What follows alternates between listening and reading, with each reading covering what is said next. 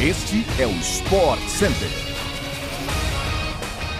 Fala fã do esporte! Esse é o episódio de estreia do podcast do Sport Center, novidade da ESPN que vai trazer diariamente as principais notícias do esporte no Brasil e no mundo. Eu sou Glaucia Santiago e o Sport Center vai ao ar de segunda a sexta-feira no seu tocador favorito de podcast.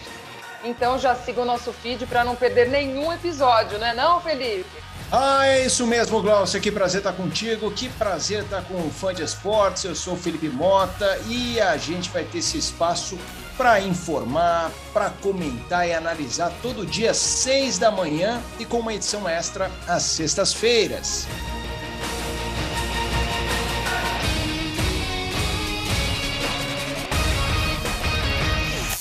Programa de hoje já começa quente com uma bola de ouro da revista France Football, que teve transmissão ontem da ESPN e consagrou mais uma vez Lionel Messi, do Paris Saint-Germain, como o melhor jogador de futebol do mundo pela sétima vez em sua carreira. Foram 38 gols e 12 assistências em 48 jogos, além dos títulos da Copa do Rei, ainda no Barcelona, e da Copa América pela Argentina. Entre as mulheres, Alexia Putellas, do Barcelona e da Espanha, venceu o prêmio de melhor jogadora. Com uma temporada impressionante de 26 gols e 11 assistências em 44 partidas, ela venceu o Campeonato Espanhol, Copa da Rainha e Champions League com o clube catalão em 2021. Agora, Felipe, aí entre os homens, hein, você achou surpresa esse Messi? O título com a Argentina, para mim, foi fundamental para que ele conquistasse mais uma bola de ouro. Mas eu vou te dizer, esperava um Lewandowski, queria até o Kanté. Gosto tanto dele, esperava que ele ganhasse um título importante como esse, viu? É, eu também. Eu acho que quem teve bola para ganhar, e vale lembrar que no ano da pandemia, a pandemia ainda está em vigor, mas estou falando naquele ano dos lockdowns severos no mundo todo, o Lewandowski voou aí teve premiação cancelada e tudo mais. Esse ano eu acho que ele poderia ter levado. O Messi leva pelo conjunto da obra, especialmente pelo que você falou uh, da Copa América. O ano do Barcelona foi muito apagado, mas ele teve bons números no sentido individual. Vale registrar Cristiano Ronaldo em sexto. É a primeira vez em 200 anos que ele não fica no top 5, né? Sempre está ali no top 3, ganhando, brigando com o Messi. E o Neymar? Neymar ficou em 16, Glaucio. O que, que você acha? Foi justo com o menino Ney? Pois é, eu acho que sim também, viu? O Neymar, eu acho que fez um bom ano até com a seleção brasileira. Gostei do Neymar com a seleção nesse 2021, mas acho que ainda no clube falta um pouquinho do protagonismo do Neymar, viu? Seguimos por aqui para falar de futebol brasileiro. Após a derrota para o Palmeiras na final da Libertadores, o Flamengo anunciou que Renato Gaúcho não é mais técnico do clube. A reta final de temporada terá o comando de Maurício Souza, auxiliar fixo da comissão técnica rubro-negra. É, essa saída já era esperada depois da derrota para o Palmeiras por 2 a 1 no Uruguai. E aí a gente sabe, as falas de Renato Gaúcho no vestiário para os seus jogadores, já em tom de despedida, com choro, emoção já estava encaminhando para isso, Felipe. É, sem títulos conquistados, Renato deixa o Flamengo com 37 jogos no comando do clube, 24 vitórias, 8 empates e 5 derrotas. Eu acho que aqui a gente tem que ressaltar, pelo menos é o que eu penso e gostaria de saber o que você pensa, Glaucia. Para mim, o Renato, com aqueles discursos, as entrevistas e tal, ele cria armadilhas para ele mesmo. Eu respeito o Renato muito pela carreira como jogador e técnico. Ele não chegaria onde chegou se fosse um Zé Mané de futebol, mas ele não gosta de falar de futebol, diminui quem fala de parte técnica. E quando estava no Grêmio tinha aquela história, ah, com elenco de 200 milhões você tem obrigação de ganhar. E aí quando ele se vê na posição de quem ele atacava antes, ele tem que honrar um pouco das críticas que ele fazia a quem o antecedeu. Então, para mim, ele acaba criando armadilhas para ele próprio, Glaucia. Tô contigo, viu, Felipe? Não dá para desmerecer o trabalho do adversário, de que tá do outro lado do campo. Eu sei, o Renato teve alguns problemas nessa passagem no Flamengo, algumas semanas de departamento médico cheio, sem principais peças, não conseguindo armar talvez o Flamengo ideal em muitos momentos. Também senti falta muitas vezes de ter um padrão de jogo até para essa equipe.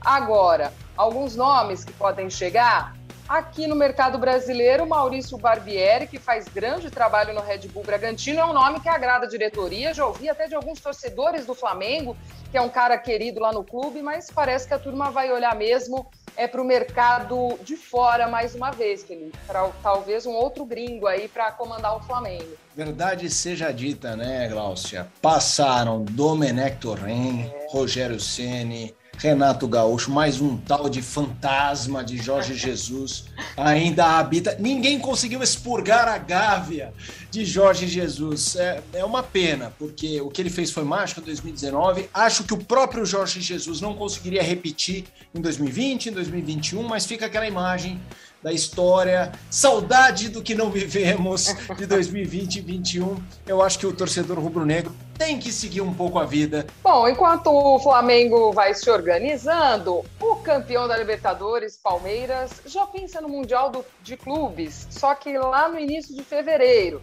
Só que já dá para estudar alguns possíveis adversários das semifinais. Palmeiras enfrentará quem passar do confronto entre Al Ahly e Monte Rei.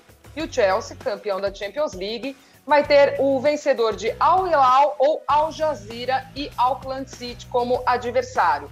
Começo de fevereiro, Mundial de Clubes, mais um torneio para a gente ficar de olho. É o Palmeiras em busca do Mundial. Será que é hoje que o Atlético Mineiro solta o grito preso na garganta há 50 anos, Glaucia? Ai, tá entalado, mas tá chegando a hora, né, Felipe? Questão de tempo desse grito de campeão sair aí pro torcedor do Galo. E a coisa para hoje é a seguinte: se o Flamengo tropeçar contra o Ceará, o torcedor atleticano do sofá de casa já pode gritar é campeão.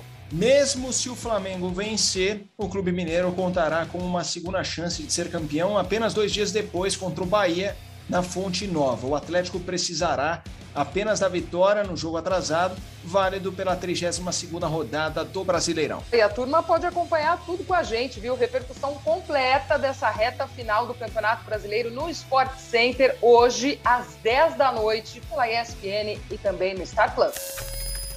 O Paris Saint-Germain trouxe ontem a confirmação que todos temiam, a lesão do atacante Neymar. O brasileiro rompeu os ligamentos do tornozelo esquerdo na vitória do PSG contra o Saint-Etienne e será desfalque por um período de seis a oito semanas, ou seja, não joga mais esse ano. Neymar deixou o gramado chorando, saiu do estádio de muletas e ainda outros exames serão realizados para definir a real gravidade da lesão segundo o comunicado do clube francês. O Neymar agora corre contra o tempo para retornar nas oitavas de final da Champions League, isso já em 2022. O clube volta a campo no Campeonato Francês nesta quarta-feira contra o Nice, às 17 horas, com transmissão ao vivo pela ESPN no Star Plus. É realmente uma baixa, uma notícia ruim para o torcedor do Paris Saint-Germain, que também preocupa o torcedor brasileiro. Afinal de contas, estamos mudando aí o taxímetro, né? Saindo de 2021 para 2022, ano de Copa do Mundo. É verdade, a Copa é no fim do ano, então tempo de sobra para o Neymar se recuperar. Mas a gente lembra que na Copa do Mundo da Rússia ele chegou ali no bate, né? Ele se lesionou perto da Copa, chegou ali longe da sua condição ideal. Isso para muita gente interferiu no desempenho do Neymar mais uma lesão para ele. O Neymar não tem na carreira assim lesões daquelas mais dramáticas, rompimento de ligamento cruzado, coisa de seis, oito meses de departamento médico, graças a Deus, mas tem pequenas lesões constantes, né? Aquelas de quatro semanas, seis semanas, oito semanas. Tomara se recupere prontamente e volte para o mata-mata da Champions League porque a gente quer ver, né, Glaucia? Mbappé, Messi, Neymar, todo mundo quer ver esse trio lutando pelo domínio europeu. E, claro, isso passa pelo talento também do Neymar. Claro, a gente quer ver esse trio jogando em altíssimo nível, como eles bem sabem. Enquanto o Neymar é ausência, sobra para Messi. E, mais uma vez, melhor do mundo, colocando a vidinha lá do PSG. O Manchester United anunciou Ralf Rangnick como técnico interino até o final da temporada 21-22. O alemão de 63 anos assinou um contrato de seis meses com o clube e ele era, até então, chefe de esportes de desenvolvimento do Lokomotiv Moscou. É, no último domingo o United empatou 1 a 1 com o Chelsea, até aí tudo bem, o Chelsea é o atual líder da Premier League, atual campeão da Liga dos Campeões, vive um ótimo momento, mas o que chamou a atenção foi que na partida, Cristiano Ronaldo ficou no banco de reservas por boa parte do tempo. A Premier League volta hoje, às 5h15, com Leeds enfrentando Crystal Palace, transmissão da ESPN e também do Star Plus. Um pouco antes, às quatro e meia da tarde, tem Newcastle e Norwich. Eles entram em campo e você acompanha tudo ao vivo, este jogo exclusivo no Star Plus. Aqui chega ao fim o primeiro episódio do podcast do Sport Center, que estará diariamente às seis da manhã no seu feed de podcasts preferido. Coloca na agenda, hein? De segunda a sexta, não deixe de nos seguir para não perder as principais notícias do esporte no Brasil e no mundo. Foi um prazer estar contigo, Gláucia. Foi só o primeiro, hein? Prazer todo meu, Felipe, de estar com você mais uma vez, amigo. E nesse episódio de estreia do nosso podcast do Sport Center. Muito obrigado para quem curtiu esse período aqui conosco. Um beijo e até a próxima.